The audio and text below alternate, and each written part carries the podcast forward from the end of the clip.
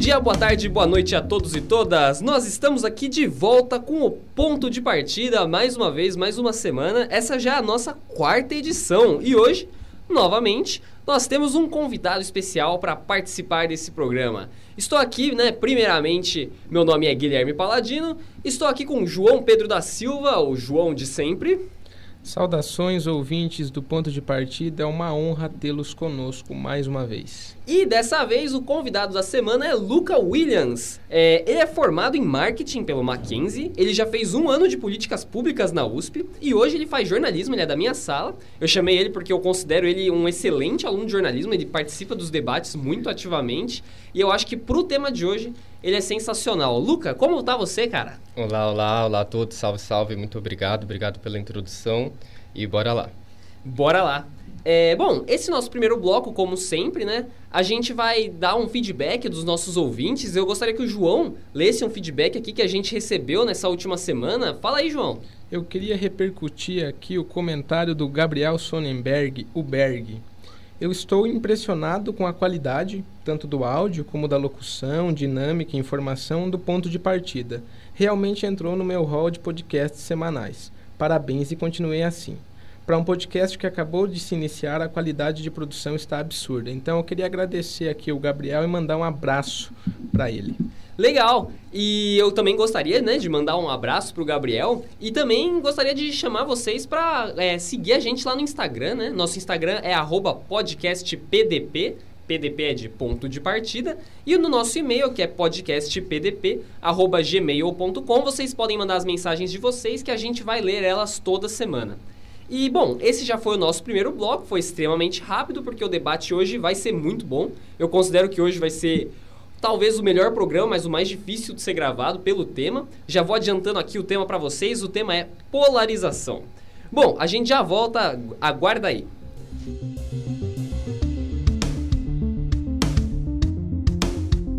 Voltamos para o segundo bloco do ponto de partida. O ponto de partida dessa semana é quente, é político principalmente, e o tema voltou a estar em voga, é, principalmente nas redes sociais, nos jornais e no noticiário político em geral. É, o tema é a polarização.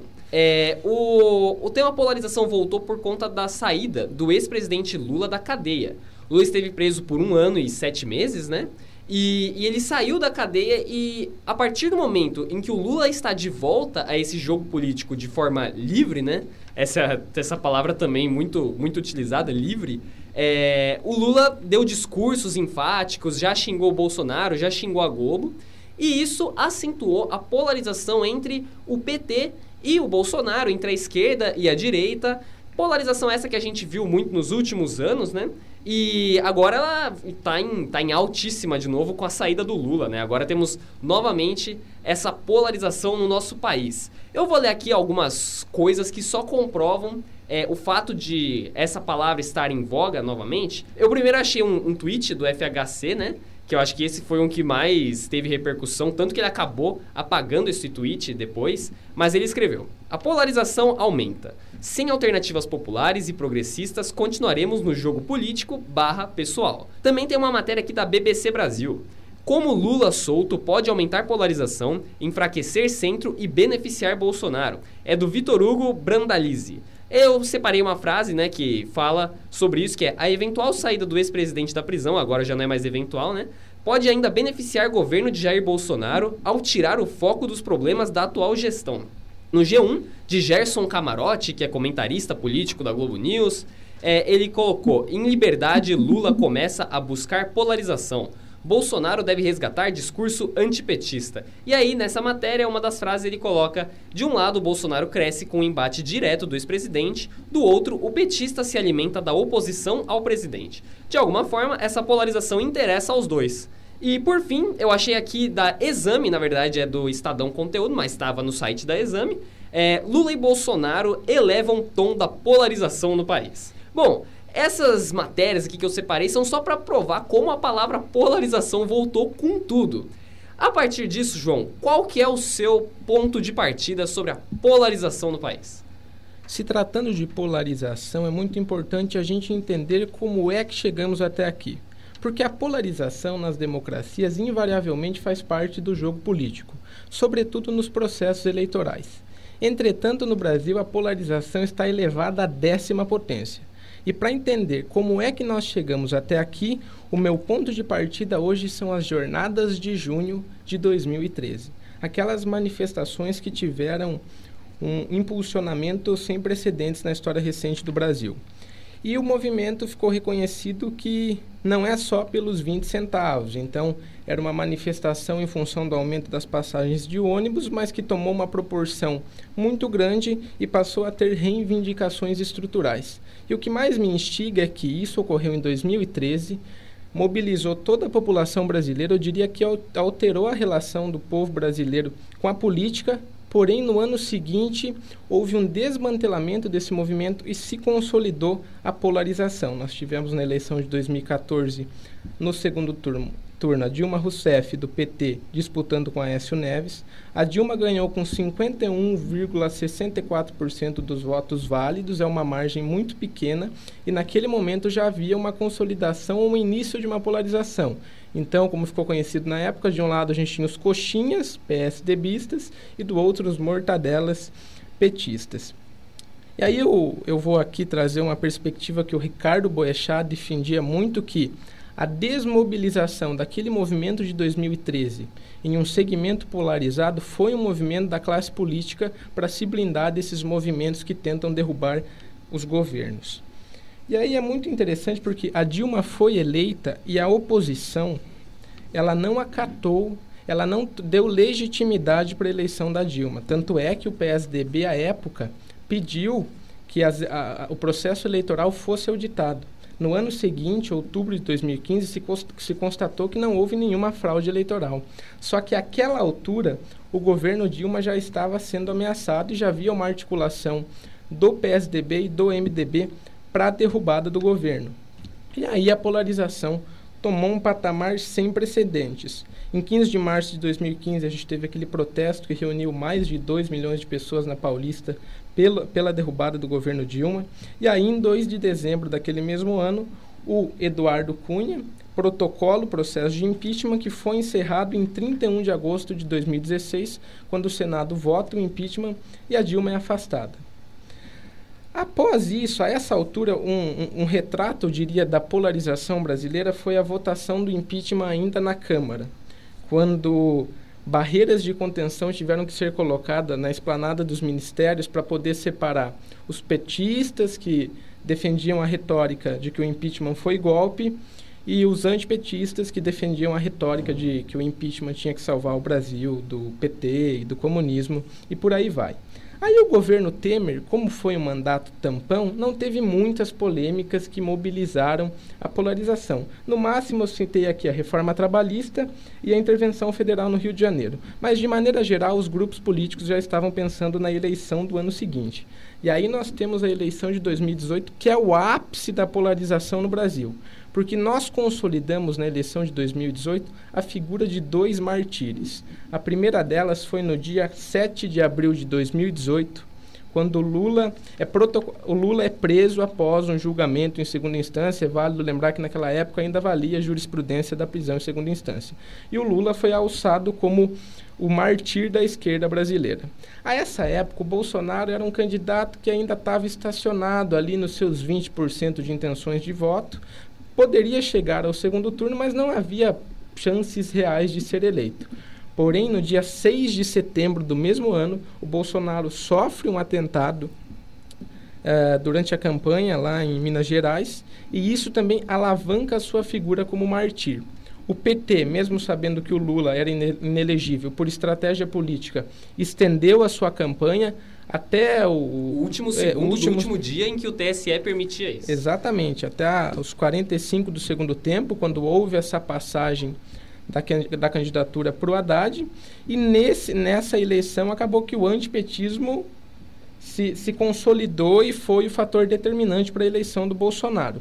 E atualmente, né, onde nós chegamos, nós temos hoje uma direita refém de um presidente que é reacionário, antidemocrático, não tem decoro, não tem articulação política e é um tirânico que busca perpetuação no poder. E por outro lado, hoje a esquerda tem muita dificuldade para buscar uma renovação, porque ainda está muito vinculada à figura messiânica do governo Lula. Então, por vezes, a gente tem uma, uma impressão que a polarização ela surge de forma espontânea. Mas eu acho que essas a história recente do Brasil demonstra que a polarização é sobretudo arquitetada politicamente. As decisões dos partidos que têm protagonismo político ou dos governos em vigência determinam a polarização. Então, a polarização não é um movimento espontâneo, ela deriva de decisões políticas e esse é o meu ponto de partida que eu jogo para a gente iniciar a discussão. E aí, Luca, agora a gente já tem aquela pequena coletânea que eu trouxe dos jornais, falando da polarização, tem o ponto de partida do João. E aí, como você vê esse tema da polarização? Bom, eu achei o ponto de partida do João perfeito e aí fiz algumas anotações aqui para a gente começar exatamente pontuando algumas coisas que ele falou. Eu acho que 2013 é um ponto importantíssimo na, na situação que a gente vive hoje, né? no contexto da polarização que a gente vive hoje. Porque 2013, na minha opinião, é, foi um grande erro do ponto de vista de movimentos sociais. assim. É, do, até 2013 a direita não ia para as ruas, é, sempre a gente via os movimentos sociais de esquerda muito mobilizados nas pautas progressistas em defesa é, da agenda da classe trabalhadora e a direita não ia para a rua. Aliás, era meio que um palavrão falar direita no Brasil, né? As pessoas tinham medo, é, ninguém era de direita. Mesmo o, o, partido que representava as pautas da direita, que era o PSDB ao momento, é, se reivindicava de centro. Então, em 2013, a direita foi para a rua mesmo sem saber que era direita, na minha opinião. Começou pelos 20 centavos, quando a esquerda disse que não era pelos 20 centavos. Eu achei exatamente que foi aí que começou o grande erro, porque era sim para ser sobre os 20 centavos. É... E aí começou aquela chuva de, de reivindicações, uma, uma onda de manifestações muito difusas, muito confusas, na minha opinião e aí eu acho que foi naquele momento em que os setores organizados da direita, né, o, a mídia golpista, é, se vocês me permitem colocar assim, o empresariado, né, o autoempresariado, começou a ver ali um nicho de proliferação de suas pautas. Então eu lembro muito bem num editorial do Arnaldo Jabor no Jornal da Globo, em que num primeiro momento ele rechaça a movimentação, e depois que ele vê pautas como a PEC 37 ou, ou outras pautas mais à direita, ele faz uma autocrítica no próprio jornal e, e abraça o movimento. Então eu acho que 2013, naquele momento, foi um grande erro, porque tinha a força de mobilização da esquerda, que a gente estava acostumado a ver, só que foi completamente encampada por movimentos de direita. E aí você começa a ver em 2013 como a gente é fraco do ponto de vista de cultura e repertório político, né? Então, as pessoas até que não eram de direita, ou pessoas que estavam ali tentando reivindicar suas pautas mesmo, que, que eram legítimas e que não têm uma formação política, o que não tem problema nenhum, mas começar a levantar pautas meio que como um rebanho, assim. Então, por exemplo, é, começou a se negar os partidos, os partidos que há, antes mesmo do gigante acordar já estavam na rua, apanhando da polícia, reivindicando direitos aos trabalhadores, reivindicando direitos, é, enfim, a toda a, a, população, que eram os movimentos de esquerda. Não, não tenho nenhuma dificuldade de, de dizer que antes do gigante acordar, quem estava nas ruas era a esquerda. E aí esses partidos começaram a ser negados pela, pela rua. Então, assim, uma pauta muito forte antipartidária, que é diferente de partidário, de apartidário, né? Negar a, a representação dos partidos políticos. Enfim, acho que 2013 foi um berço para que nascesse MBL, Revoltados Online e, e a galera que dá sustentação até hoje ao governo Bolsonaro. Bom, vou finalizar 2013 e vou para as eleições de 2014 pegando de novo o gancho do, do João. De novo, 2014 mostra como a gente era muito, a gente era e somos ainda muito fracos do ponto de vista de, de noção política mesmo, né? Porque a, você tem ali uma disputa dentro dos sítios democráticos e quando o, o opositor perde, né? Depois que a Dilma vence, depois que o Aécio perde, é, começa a ser um desmonte dos, dos processos democráticos. Então, se questiona a legitimidade do resultado, pede recontagem dos votos. E isso tudo, não sei se o Aécio tinha um pouco dessa noção, mas foi a partir daí que começou toda a crise institucional que a gente veio a mergulhar depois. E que não conseguimos sair até hoje, né? Porque o nosso atual presidente continua em campanha, mas eu vou falar um pouco disso mais à frente.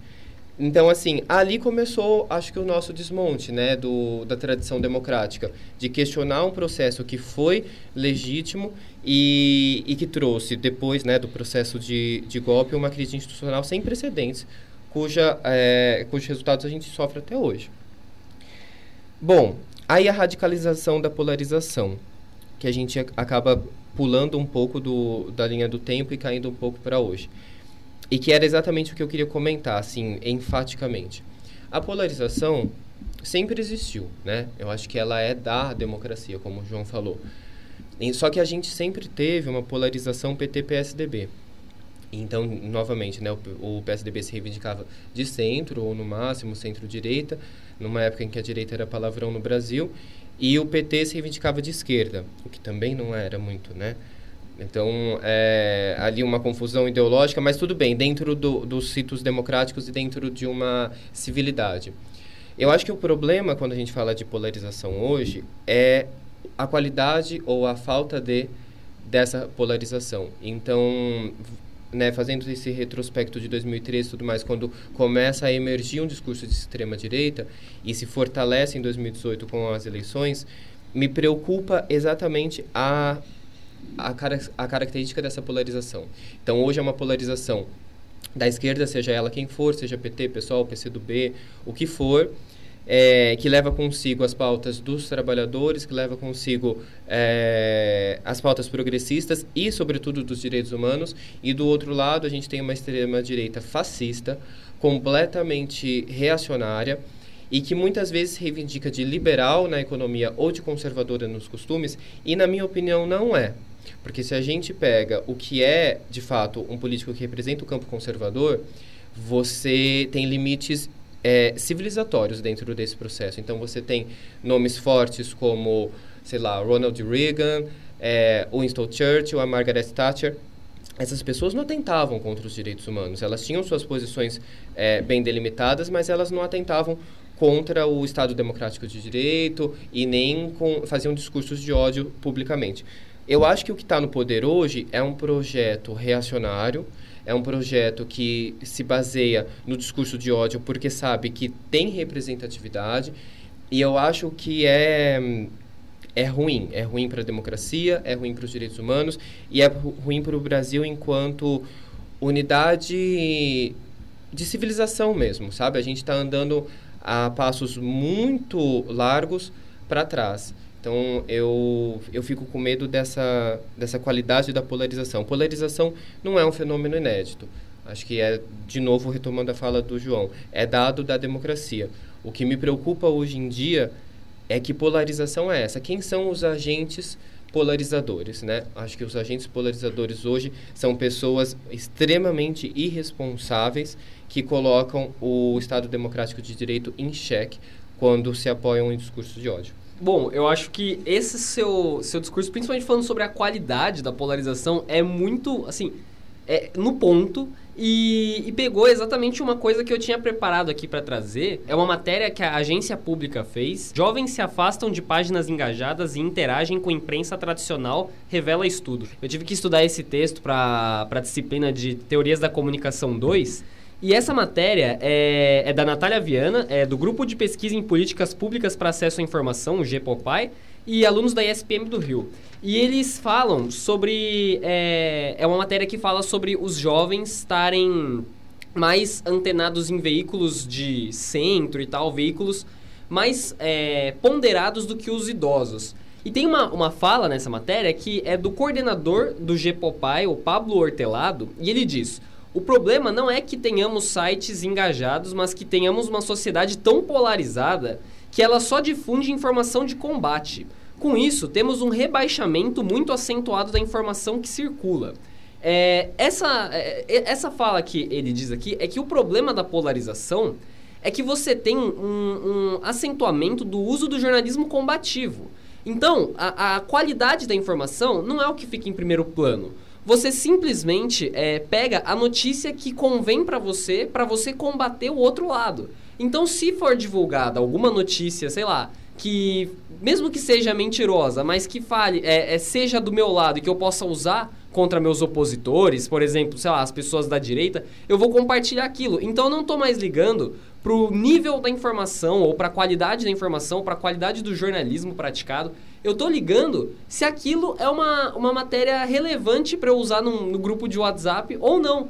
E isso até é, diminui a qualidade do jornalismo praticado, porque nisso você tem jornalismo muito mais preocupado em ganhar clique, e quando você tem esse jornalismo preocupado em ganhar clique, esse jornalismo vai, vai justamente fazer esse modo combativo, vai colocar notícias, sei lá, que vão pegar, de uma matéria inteira, vai pegar a frase mais polêmica que o Bolsonaro disse, para que a galera de direita, eh, para que a galera de esquerda vá lá xingar ele. Ou pega a frase mais polêmica que o Lula disse, mesmo que não tenha nenhuma, nada a ver com a, a relevância do debate e tudo mais.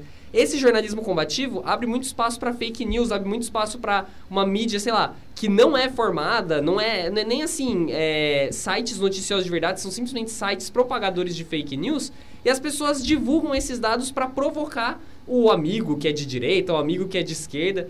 E aí eu gostaria também de trazer é, um dos efeitos da polarização, que é justamente esse retrocesso que o Luca disse. Por exemplo, nesse momento tão doido que a gente está vivendo, a gente está discutindo pautas como, sei lá, terra plana, se o nazismo era de esquerda ou se o nazismo era de direita, ou, é, sei lá, as pessoas de direita estão encampando essas pautas meio que para provocar a galera de esquerda, tipo, ah, o nazismo não era de direita, o nazismo era de esquerda, toma aí. A pessoa não tá nem preocupada no debate ela não tá nem aí para saber se o nazismo era de esquerda ou de direita. Ela só quer fazer isso para diminuir o nível do debate e provocar alguém. Então, é, essa polarização, ela deixa as pessoas mais mais dispostas a receberem informação que não é informação de verdade. Receber, sei lá, é conteúdo falso simplesmente porque aquilo agrada a elas.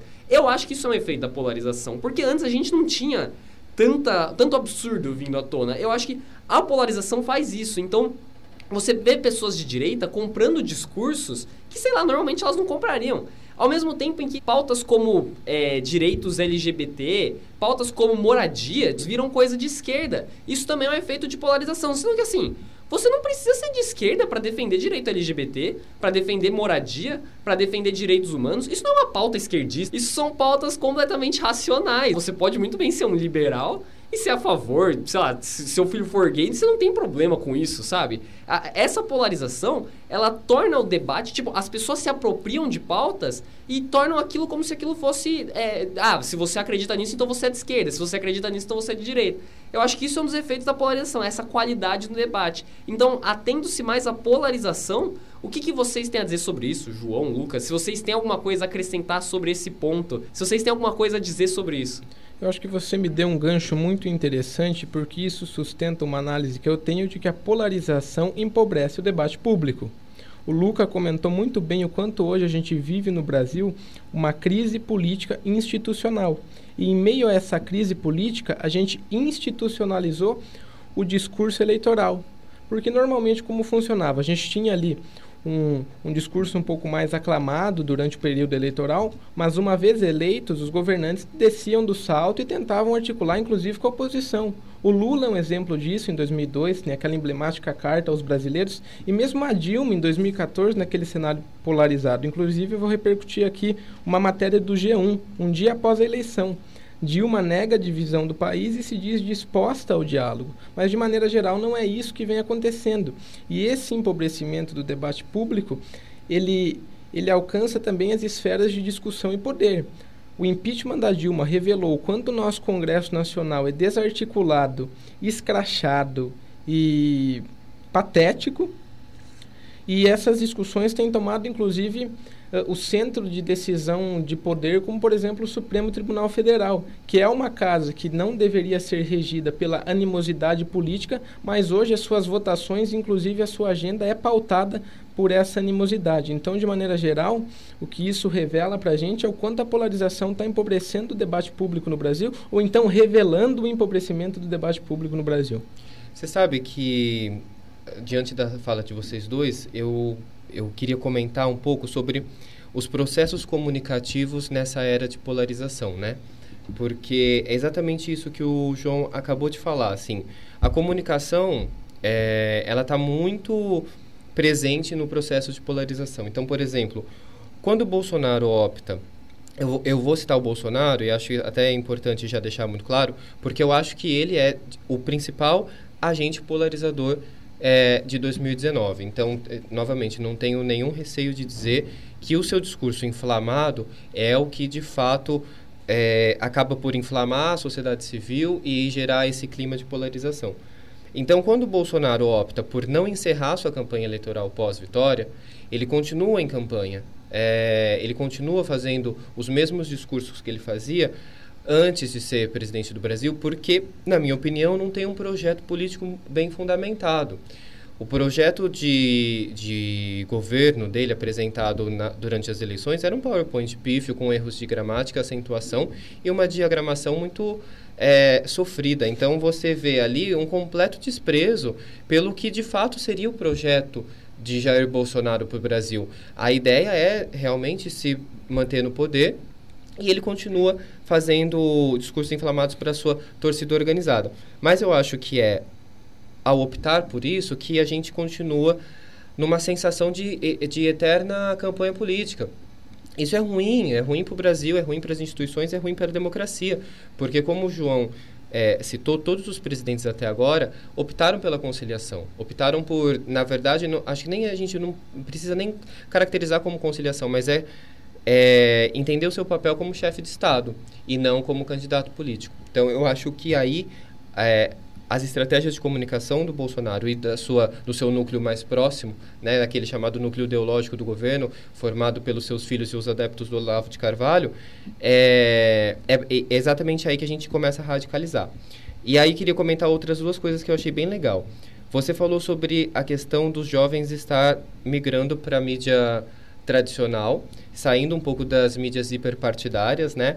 E que isso é um fenômeno que age contrário ao que acontece com os idosos, né? E aí eu queria citar como eu percebo isso no dia a dia através do WhatsApp, por exemplo.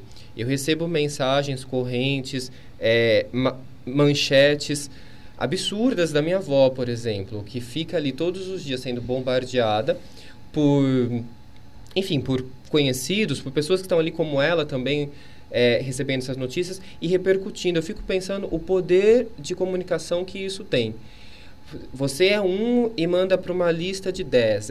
Esses 10 mandam para. Enfim, é um movimento de, de cascata muito perigoso. Uhum. E a gente sabe que tem ali as pessoas que contribuem para essa polarização trabalhando profissionalmente, né? Para criar manchetes bombásticas, para criar é, fake news que chocam. E como é que você não repassa uma notícia, por exemplo, que você recebe de alguém que você confia? Então, quando eu recebo da minha avó, há ali um grau de desconfiança por entender que ela não domina essa tecnologia digital com excelência. Mas ela recebeu de alguém que provavelmente ela confia muito. Então, a informação é chancelada por esse poder de confiança.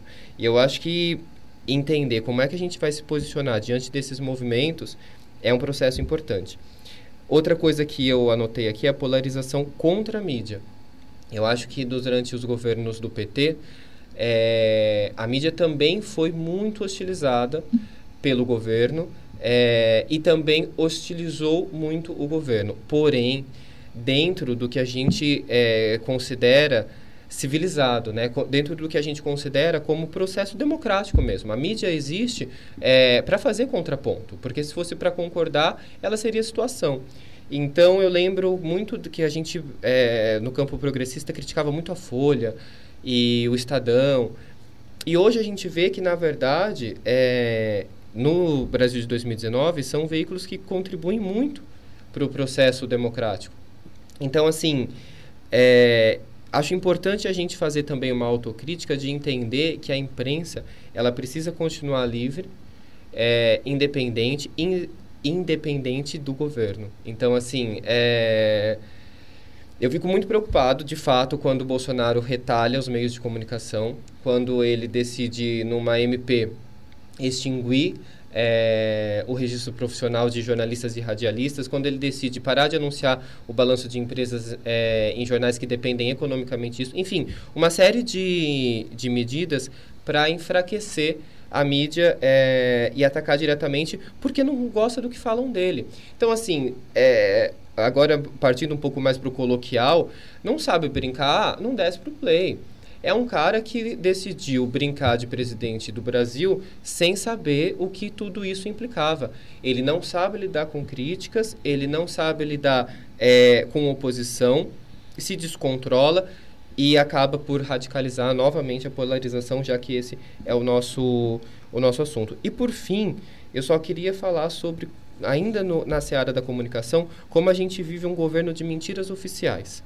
Então, assim, é, novamente, a negação aos fatos, né? a negação à ciência, a negação aos dados oficiais divulgados por instituições importantes. Então, eu fico muito estarrecido quando eu vejo por exemplo, um, um órgão do governo divulgar dados sobre a situação climática e o ministro dizer que não, que aqueles dados não são verdadeiros.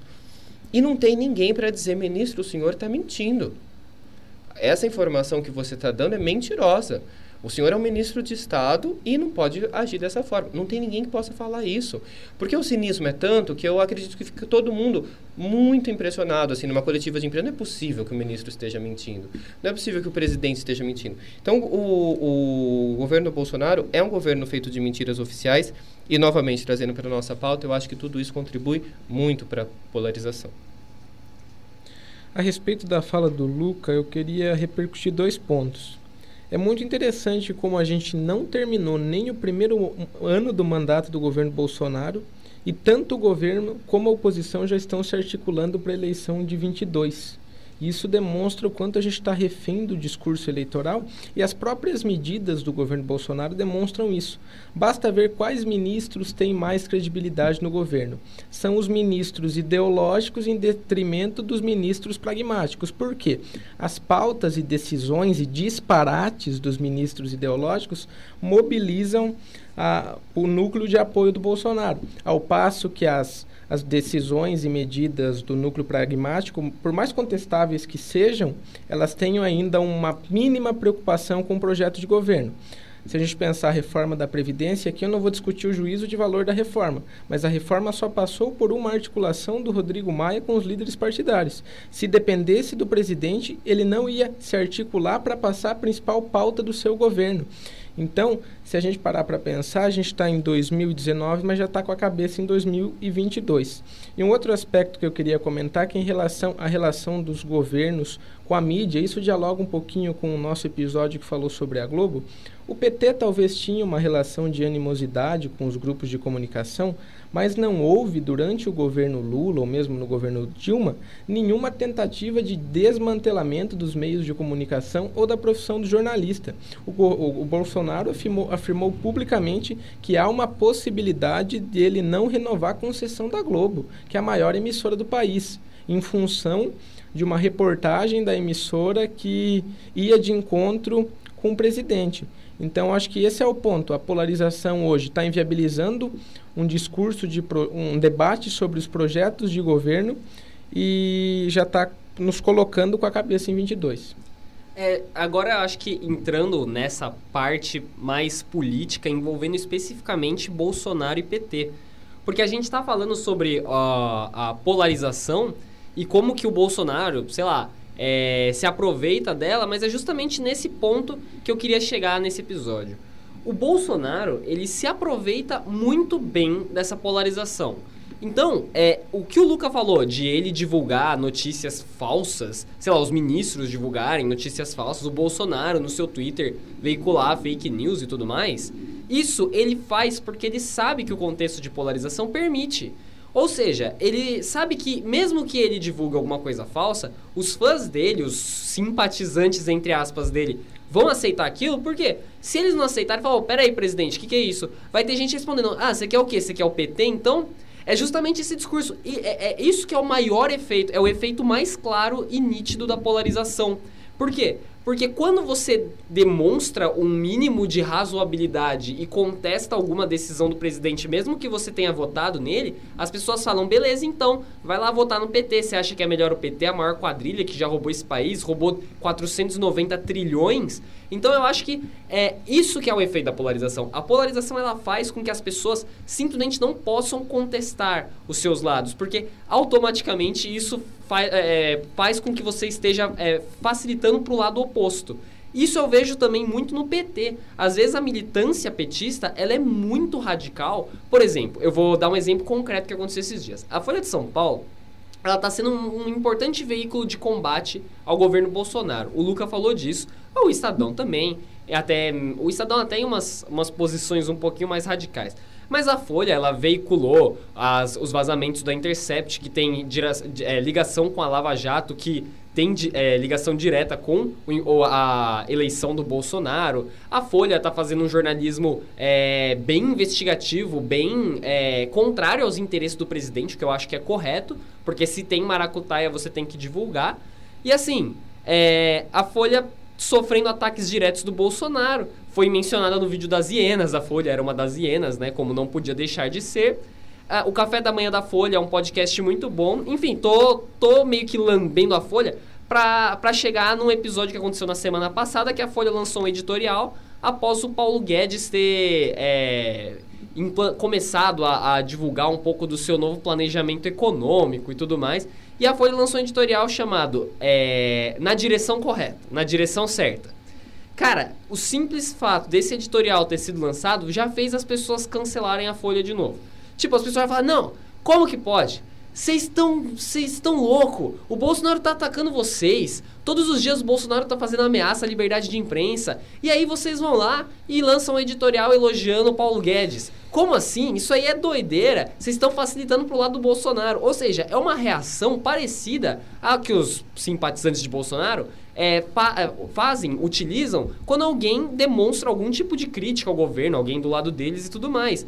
Assim, gente, é, a, a, Folha ela tem uma direção comercial, assim como a Globo, assim como as outras. Se um ministro, seja lá quem for, é, der um passo na, numa direção liberal que vá, sei lá, privilegiar a economia nesse sentido, a Folha vai gostar, a Folha tem o direito de elogiar esse passo dado pelo ministro. Então, essa polarização até faz isso. Você não pode demonstrar um A em relação ao governo, sei lá, é, uma, o governo fez alguma coisa boa, você não pode demonstrar isso porque quer dizer que você está do lado do governo 100% fechado com todas as pautas do governo. Eu não estou dizendo aqui que eu concordo com o novo plano do Paulo Guedes, na verdade eu não concordo, mas assim, a Folha fez isso e todo mundo que estava gostando dela já foi lá e cancelou. Ah, é por isso que eu cancelei essa porcaria desse jornal e tudo mais. Então, eu vejo que o Bolsonaro, ele sabe se utilizar disso. Porque ele divulgando essas fake news, ele sabe que os caras vão apoiar ele. Porque alguém vai lá e fala, ah, então vai lá, fica com o PT. Mas ao mesmo tempo, eu vejo que também é, o, o próprio PT tem lado nisso. O próprio PT sabe usar dessa polarização.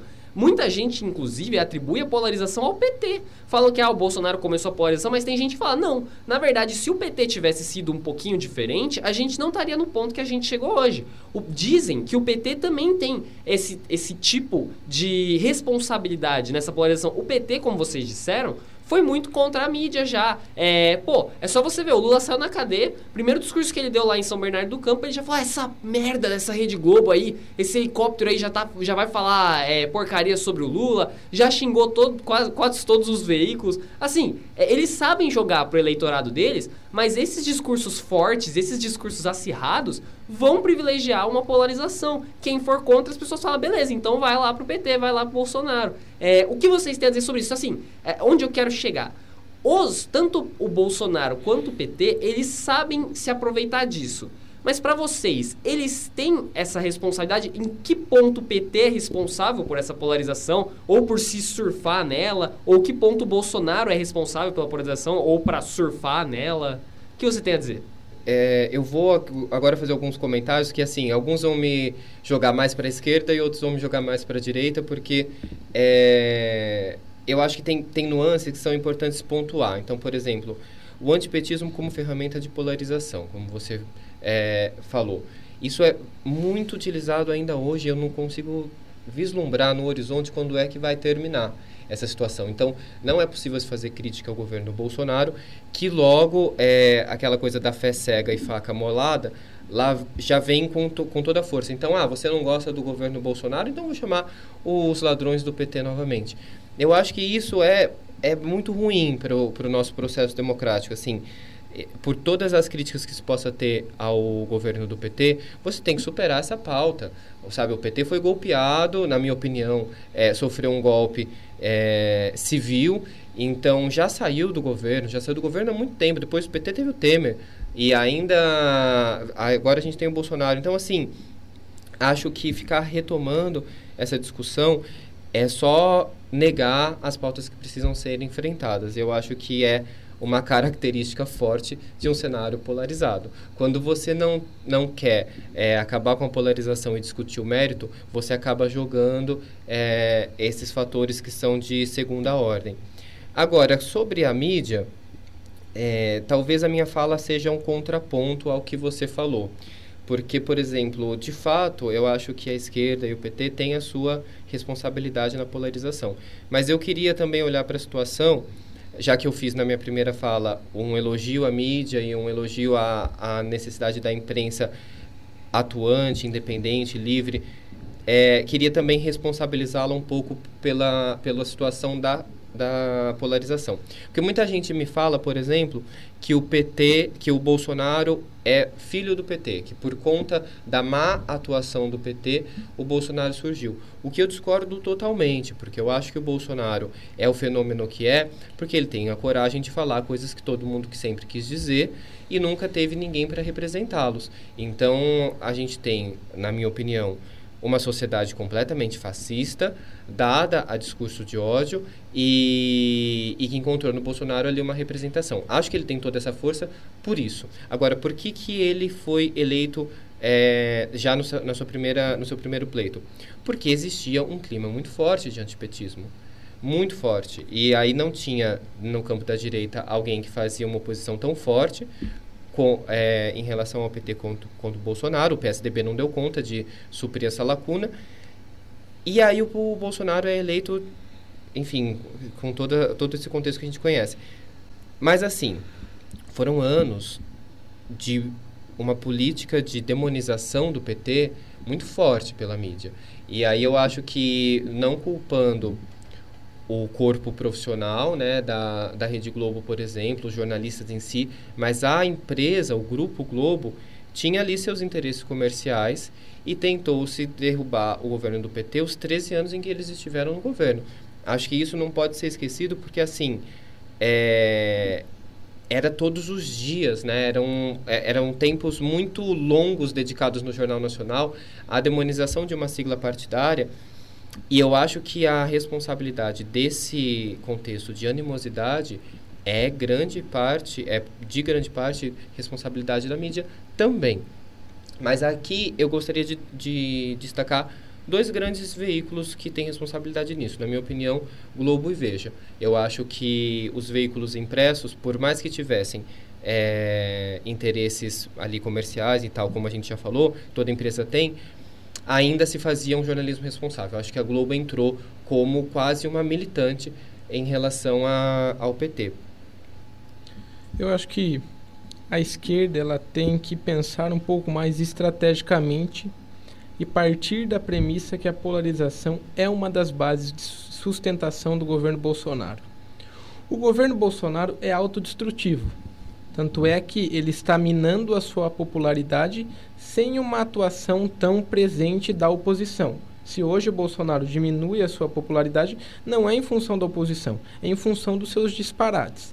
Então, qual é a situação do governo Bolsonaro atualmente? Ele conseguiu desmantelar a sua única base de apoio, que é o próprio partido. O Bolsonaro comprou uma briga com o próprio partido, que é o PSL, e perdeu. Tanto é que ele está cogitando a possibilidade de criar um novo partido.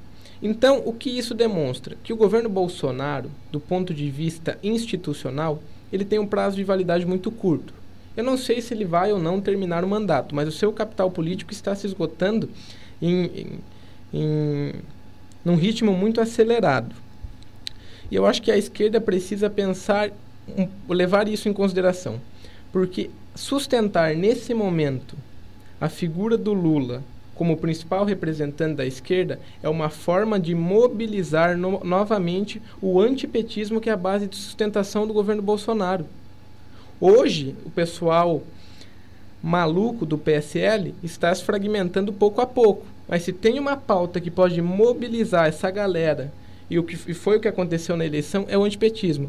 Então eu encerro a minha fala demonstrando que se a esquerda hoje tem uma preocupação de renovação e de reestruturação da política institucional e do Estado de Direito no Brasil, ela tem que levar em consideração que continuar nesse embate de polarização com Bolsonaro, ainda que o Lula seja uma figura muito importante, pode nos levar a ter um resultado tão dramático quanto nós tivemos em 2018.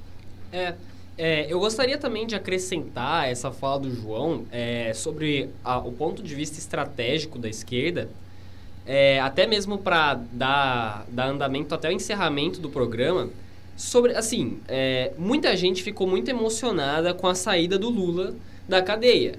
E justamente as, as matérias que eu li e tal, falam que isso pode dar um gás político pro Bolsonaro, porque o Bolsonaro agora tem um inimigo novamente. É, ele estava se desgastando muito politicamente, ele estava, que nem você falou, um governo autodestrutivo. Muita gente já estava começando a questionar seriamente as medidas dele. A economia não está indo bem como haviam planejado. Assim, a imagem do Bolsonaro estava sofrendo um desgaste muito grande, as pessoas já estavam tentando se desvincular dele. Ele perdeu a Joyce Hasselman, ele perdeu o Alexandre Frota, o Dória já se totalmente descolou dele, já estão até fundando um novo partido.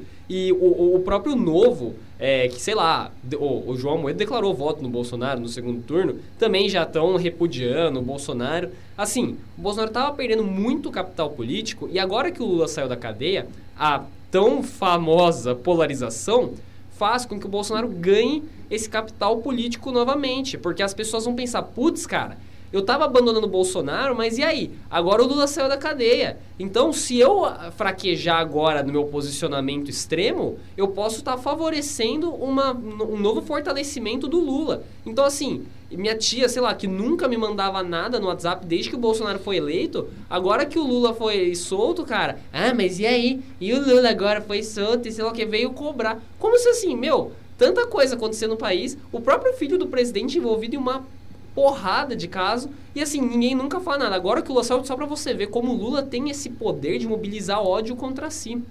Só que olhando pelo outro lado, o lado da esquerda, as pessoas estão embarcando nessa polarização numa santificação do Lula. E o Lula não é santo, gente. O Lula, obviamente, eu não vou vir aqui falar que o Lula é igual ao Bolsonaro, é dois lados da mesma moeda. Não são. O Bolsonaro é outro nível completamente diferente. Mas assim, o Lula, ele já, pô, já, já fez alianças totalmente questionáveis. Eles, eles, já apoiaram, sei lá, Sérgio Cabral no Rio de Janeiro, já fizeram aliança com Eunício. E, mano, os caras estavam, que nem você falou, né, do Jucá, que os caras estavam apoiando ele no ano passado.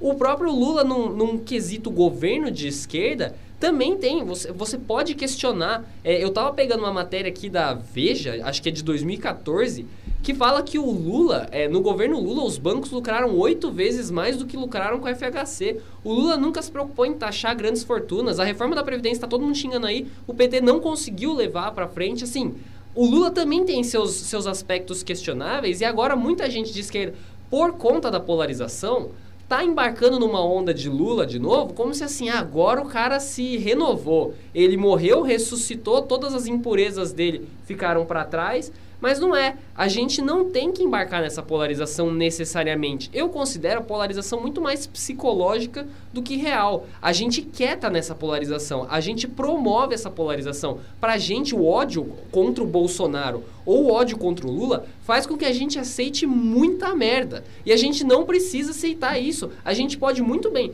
pensar calmamente e pensar em uma nova alternativa ao Lula. Até porque a figura do Lula agora vai passar pano para muita merda que a esquerda estava fazendo nesses últimos meses. Porque a esquerda foi praticamente inexistente desde que o Lula foi preso. A, a, a oposição ao governo, o, o, governo Bolsonaro está ruindo, não porque a esquerda teve uma atuação boa. O governo Bolsonaro está ruindo porque ele mesmo não consegue governar. A, a, a pessoa de, entre aspas, esquerda, que mais fez alguma coisa foi a Tabata Amaral, que derrubou um ministro com argumentos, com estudo e tudo mais. O resto da, da, da atuação de esquerda nesses meses foi muito mais gritar Lula livre do que fazer alguma coisa efetiva. Eu acho que a esquerda tem que parar de se preocupar com questões eleitoreiras, como o Lula também é muito preocupado em questões. Ele mesmo já está fazendo campanha. O Brasil pegando fogo, o cara fazendo campanha para 2022. Então, tipo, a gente tem que pensar numa nova esquerda que, que vá, sei lá, é, é brigar pelo que a, o interesse da população é hoje. A população, o próprio Lula mesmo,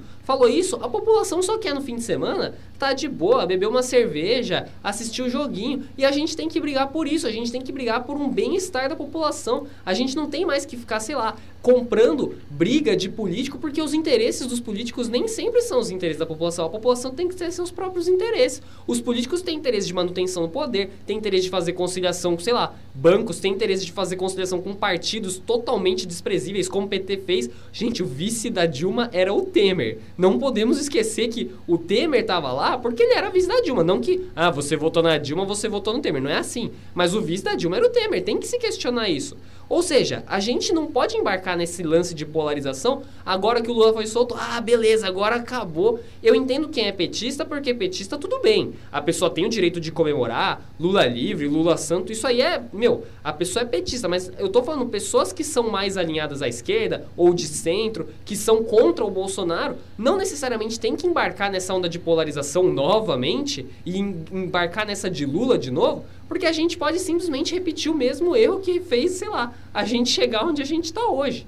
Então, eu acho que a gente tinha que repensar nisso. A gente não necessariamente precisa entrar na polarização. A gente pode pensar em alternativas. É, é, parte muito mais de uma conscientização das pessoas do que uma, uma questão difícil de verdade. É, essa é a minha opinião. Assim, eu, eu posso... Eu entendo quem tem uma opinião contrária. Não sei se o João tem, não sei se o Luca tem. Vocês podem, inclusive, expor a opinião de vocês. Mas eu vejo que a gente tem que buscar sair dessa polarização. E não é só porque o Lula saiu que a gente tem que embarcar nesse canto da sereia de novo. Eu já me estendi. Luca, você tem alguma consideração? Pode, pode me detonar agora se você quiser, falar o que você quiser. Não, não, não, não é isso. É, vou fazer uma breve fala, né, porque a gente já está caminhando para o final. Mas eu anotei algumas coisas aqui, depois de anotar eu vi que elas falam quase sobre, sobre a mesma coisa, que era prisão em segunda instância, o personalismo e a amortização da esquerda. Porque eu acho que um dos grandes fatores que acabam nos colocando na polarização é, novamente, já falei sobre isso, a incompreensão sobre as instituições. Então, é, por exemplo, o que radicalizou a polarização nos últimos dias foi, de fato, o julgamento da prisão em segunda instância. E eu queria falar um pouco sobre isso, né? Se de fato as pessoas tivessem uma preocupação com a qualidade do debate, né, com o mérito e tudo mais, iria se pegar a Constituição e fazer ali ainda que uma interpretação leiga, mas uma interpretação da Constituição para poder discutir sobre isso. Não se faz isso. Então, se as pessoas fizessem, compreenderiam que de fato existe uma questão de presunção de inocência e que as pessoas não podem ser presas antes de todos os seus recursos serem utilizados. Aí se fala -se, é, muito sobre a questão da postergação e que, e que ricos ficam soltos porque podem recorrer a vários tribunais. Isso é verdade, é uma falha institucional e é uma falha jurídica que nós temos. Mas a Constituição é muito clara ao dizer que todos são inocentes até que se prove o contrário. Não se pode prender alguém na segunda instância porque você quer, porque você não gosta do agente político. E quando a prisão de segunda instância ela foi feita, ela foi aprovada, foi claramente para prender o Lula. Então eu acho que o julgamento do STF, por mais que cause toda a polarização que é o nosso assunto do dia, é muito acertada e que as pessoas precisam começar a compreender e respeitar a decisão das instituições. Então, a prisão de segunda instância, na minha opinião, foi uma decisão correta, embora tenha é, levantado toda uma polarização novamente, mas acho que foi um julgamento feito é, com bastante coerência. E aí você estava falando, eu anotei aqui, sobre essa questão do Lula retornar às ruas e radicalizar com a polarização novamente. Eu acho que isso se dá porque a nossa política é muito personalista. Então, com a ausência da compreensão é, novamente das instituições, dos ritos políticos e democráticos, a gente acaba por depositar nossas esperanças em agentes individuais. Isso é inadequado na minha opinião. Não adianta a gente pensar que o Lula vai salvar todos nós dos, do das grandes mazelas brasileiras, assim como o Sérgio Moro também não vai, e é muito menos o Bolsonaro, na minha opinião. Então, eu acho que quando a gente conseguir se deslocar desse imaginário coletivo personalista, a gente vai conseguir compreender que as instituições precisam funcionar é, para que a política vá bem, para que a economia vá bem. Aí chego na amortização da esquerda, que é exatamente sobre o personalismo. O Lula estava preso, que era o grande líder da esquerda, e a esquerda não conseguiu se mobilizar sozinha. Não conseguiu ter fôlego suficiente para ir às ruas é, fazer o, o, seu papel de oposição para combater as políticas do governo Bolsonaro, que hoje é né, a personificação é, da direita no Brasil, porque é, a gente vive um movimento social de rebanho. Então, tem-se um grande líder e todos os outros agentes vão atrás. Acho isso também muito ruim. É, enquanto a gente não conseguir pensar em projetos coletivos, em projetos programáticos e menos pragmáticos, tanto esquerda quanto direita é, vão ficar dependentes dos seus super-heróis. E aí eu acho que isso acaba por contribuir ainda mais para a radicalização. E aí queria, por fim, comentar sobre o PT, que agora, diante da, da soltura do Lula, o PT vai precisar encarar um problema que é apresentar um projeto de país. O que não fez enquanto o Lula estava preso. É, a pauta, enquanto o Lula estava preso, era o Lula livre. E agora o Lula está livre. E aí o que a gente faz diante disso? É, não me parece que, que haja um projeto substancial em, em andamento. Não me parece que se tenha ali, a não ser a fazer uma oposição pela oposição ao governo Bolsonaro, é, que é, é obrigação, inclusive, da esquerda, é obrigação da oposição fazer, mas o PT precisa dizer como é que vai resolver os 15 milhões de desempregados, né? Qual vai ser a política econômica que vai se adotar? O que vai fazer com a reforma da Previdência quando voltar ao poder? É, vai revogar? Vai ser fazer uma nova reforma? Como vai agir diante da reforma trabalhista? É, não vejo o PT nem nenhuma, é, nenhum setor importante da esquerda falar sobre tudo isso. E eu gostaria muito que a esquerda pudesse apresentar alternativas para que a polarização ficasse menos no campo dos ataques e, e se concentrasse mais no campo das ideias. Perfeito. Eu só, encerrando a minha participação, eu gostaria de reiterar a análise do Luca a respeito da decisão do STF sobre a prisão em segunda instância. Ela é muito importante, sobretudo em um momento que a gente tem uma política institucional muito fragilizada, porque ela vai de encontro com os disparates do lavajatismo que tenta extrapolar os limites legais. A Constituição Federal é categórica a respeito do devido processo legal e da presunção de inocência, e a decisão do STF resguarda isso. A respeito da figura do Lula, eu e essa é a minha opinião, eu vou até abrir esse parênteses, gostaria de que a esquerda conseguisse alavancar para 22 uma candidatura mais arrojada e uma possibilidade de renovação. Porém, tendo em vista o atual cenário e o caminhar da carruagem, eu tenho a impressão que novamente em 22 a gente vai ter uma eleição polarizada e isso sustenta uma análise, eu me recordo muito bem do que o, Gregório do Viver faz em um do, do, do, seu programa, né? O Greg News teve um que ele fez sobre o Lula e ele termina o programa com essa análise que eu também vou encerrar aqui. Talvez a única forma da esquerda do Brasil, inclusive da oposição, conseguir superar o Lula é em um processo eleitoral. Então, ainda que isso não seja a alternativa mais viável, é talvez a única forma de conseguir possibilitar uma renovação na esquerda atualmente. É isso, então, gente. É, é, gostaria de saber de vocês, ouvintes, se vocês gostaram dessa discussão, se vocês acrescentariam alguma coisa. Vocês podem mandar lá pra gente no nosso Instagram, podcastpdp, e no nosso e-mail, é, podcastpdp.gmail.com. Eu gostaria de agradecer ao Luca por ter participado. Sério, muito obrigado. Eu gostei muito da sua participação e gostei de você ter aceitado, obviamente, né? Eu que agradeço, foi um prazer e espero novas oportunidades. Você tem alguma consideração final, um recado ou passa a conta? Não, se eu for fazer alguma consideração, vou me alongar novamente, como sempre. É, deixaria só a, a mensagem de que polarização é do rito democrático, mas a polarização tal qual está no Brasil é um processo que me preocupa muito. Acho muito perigoso que a gente avance para caminhos obscuros de ataque a direitos humanos, de aproximação ao fascismo. É, e, e é só isso. Maravilha. Brigadão, viu, Luca? E João, cara, obrigado de novo por estar aqui, essa nossa parceria. Tem alguma coisa a dizer? Eu gostaria de agradecer mais uma vez a participação do Luca, ela foi decisiva, eu acho, para o nosso debate. E também agradecer aos ouvintes que estão nos acompanhando até esse momento.